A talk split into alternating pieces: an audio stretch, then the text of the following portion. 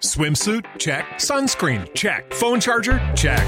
Don't forget to pack the 5 Hour Energy. It fits great in a pocket or carry on, and the alert feeling will help you arrive ready for anything. Now get 20% off when you use code 5HE Travel at 5hourenergy.com. Expires April 30th. One time use only, not valid with other discounts. Remember, visit 5hourenergy.com and use code 5HE Travel to save 20%.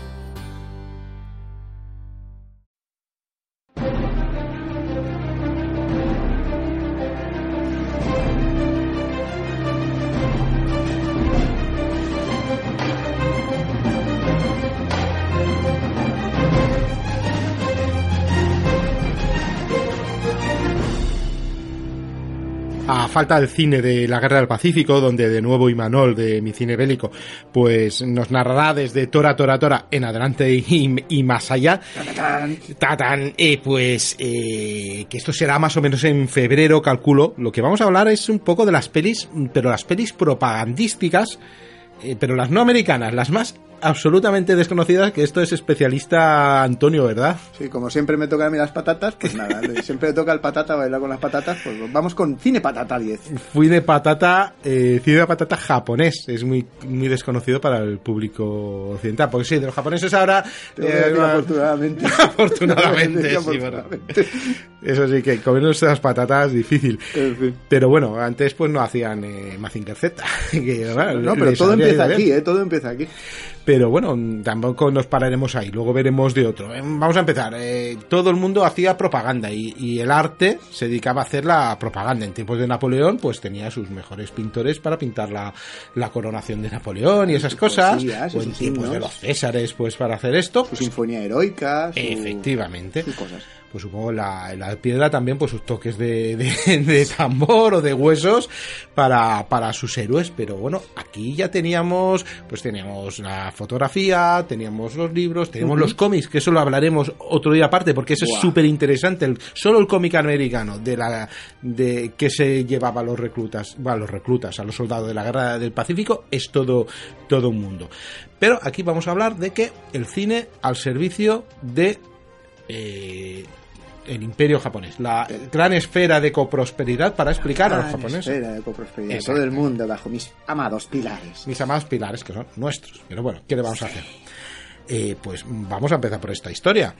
Bueno, el, el Japón, mm, curiosamente, tenía una industria mm, de cine bastante interesante antes de la guerra. Y el caso es que eh, pronto los, los. Bueno, ellos, si tú le llamas a tu policía militar secreta policía del pensamiento, eh, está claro por dónde vas, ¿no? O sea, si tú le llamas Kenpeitai, que quiere decir eso, policía del pensamiento, está claro por dónde vas, ¿no? Así que ellos sacaron enseguida una ley, en 1939, una ley de películas, eh, se llamó ley de películas, que decretaba un desarrollo saludable de la industria. ¿Vale? A ver, el emperador desea que esto sea muy saludable, así que mirad las normativas que vamos a tener.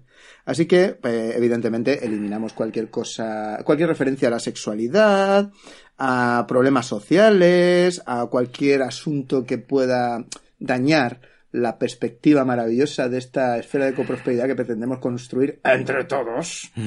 Y cuando todo el mundo esté bajo mi amoroso puño, pues eso, ¿no? Eh, bueno, me dan ganas de empezar, me, me dan ganas de empezar a gritar, Bison, Bison, o sea, son, son, son, claro, lo que te queda es, eh, en teoría, films para elevar la conciencia nacional. Sí, sí. Pero le falta un gran hermano japonés, pero, Exacto. pero sí. Tenemos un señor con un bastón de bambú que hace las veces de, de gran hermano. Pues ya está. Entonces, bueno, eh, ellos eh, suponían que para poder realizar esta propaganda eh, iban a necesitar toda una serie de recursos. Eh, fundaron una asociación de, de- de cinematografía.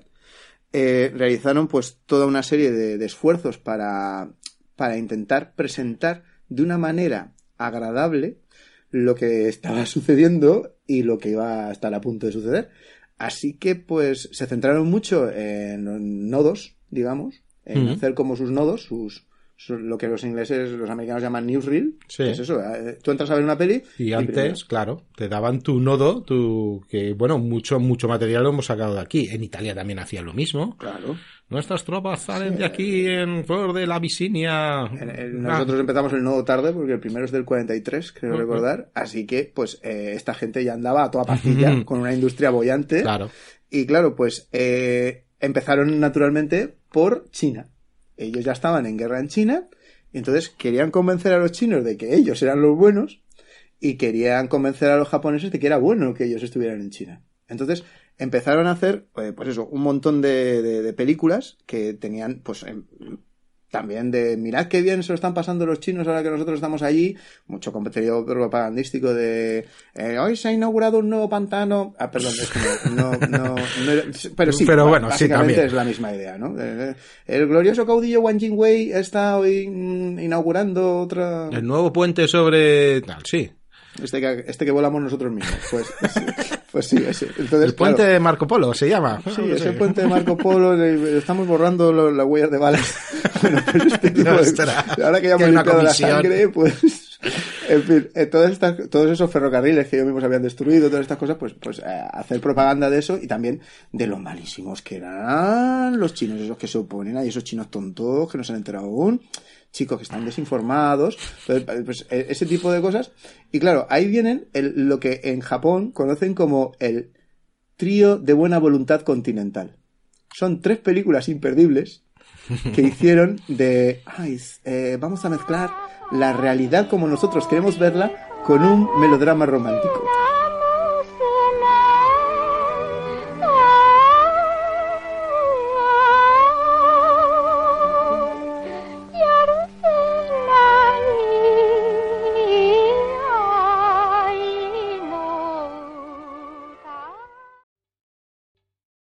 Está gustando este episodio? Hazte fan desde el botón Apoyar del podcast de Nivos. Elige tu aportación y podrás escuchar este y el resto de sus episodios extra. Además, ayudarás a su productor a seguir creando contenido con la misma pasión y dedicación.